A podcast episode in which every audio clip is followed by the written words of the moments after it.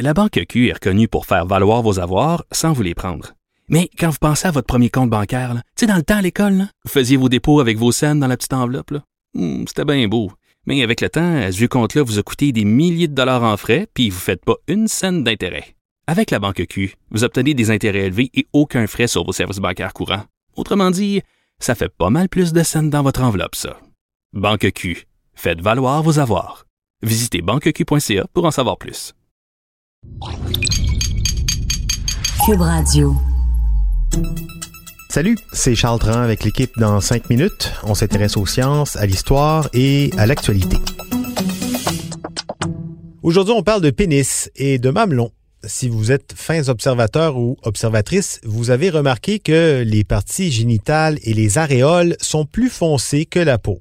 Et ça, peu importe la couleur de la peau des personnes, chez les blancs, les noirs, les asiatiques, c'est comme ça pour tout le monde. Oui, mais pourquoi? Comment ça se fait?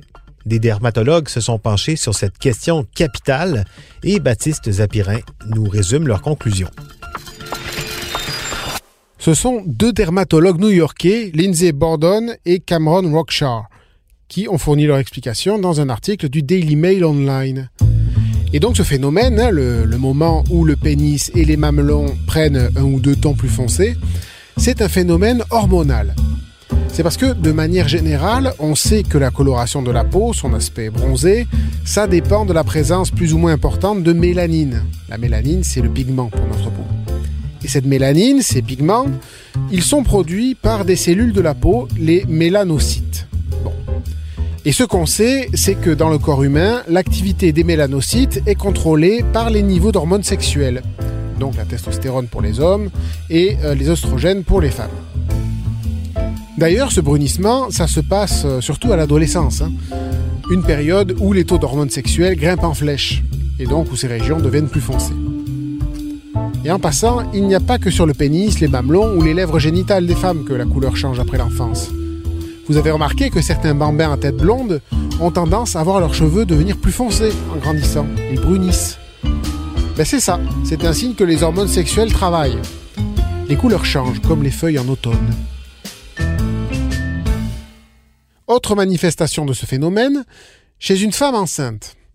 Et oui, pendant la grossesse, les taux d'hormones changent et la pigmentation de la peau peut augmenter donc dans les zones où elle se situe, comme la ligne entre le nombril et le pubis, et les aréoles. Et même le visage, ça arrive qu'une femme enceinte ait le visage plus foncé. Donc tout ça, c'est un processus naturel. Par contre, ben, toujours dans le Daily Mail, le docteur Bordon nous rappelle qu'il faut quand même surveiller la peau. Si on voit un assombrissement supplémentaire à l'âge adulte, c'est peut-être le signe d'une maladie chronique ou d'un diabète, parce que la peau peut noircir à certains endroits lorsqu'on a un taux de sucre très élevé. Ça peut être un signe qu'on est malade, mais inversement, ça peut être aussi un signe qu'on est actif. Oui, parce qu'après la puberté, la pigmentation peut être affectée par les frictions, par exemple. Quand la peau ressent des frottements, elle s'épaissit naturellement pour se protéger. L'obscurcissement des organes génitaux se produit donc chez celles et ceux qui portent des vêtements serrés, se rasent les organes génitaux ou qui souffrent de démangeaisons ou d'infections qui entraînent des frottements ou des égratignures.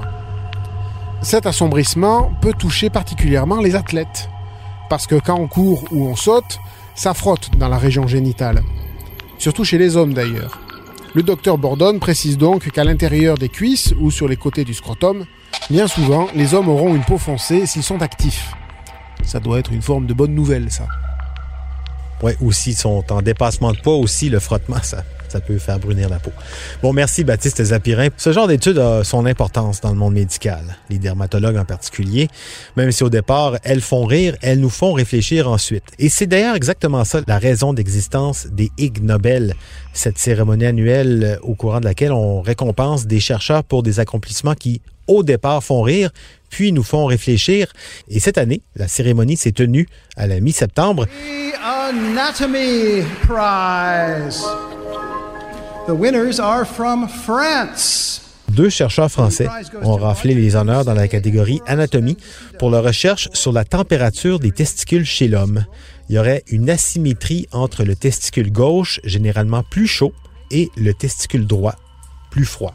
Pour en arriver à leur conclusion dans cette vaste étude baptisée Thermal Asymmetry of the Human Scrotum, publiée dans la revue Human Reproduction, Roger Mieuxet et Bourras Bengoudifa, des spécialistes en fertilité de l'Université de Toulouse, ont collé des thermomètres sur les scrotums d'une trentaine de facteurs et de chauffeurs d'autobus. Tous ou presque ont la couille gauche plus chaude que la couille droite lorsqu'ils sont habillés. Ce que ça nous dit sur l'état de la fertilité masculine en 2019, j'en suis pas rendu là. Cela dit, les chercheurs ont trouvé quand même d'autres pistes, d'autres indices. 89% de leurs sujets de recherche la porte à gauche. Ceci expliquant peut-être cela. C'était en cinq minutes.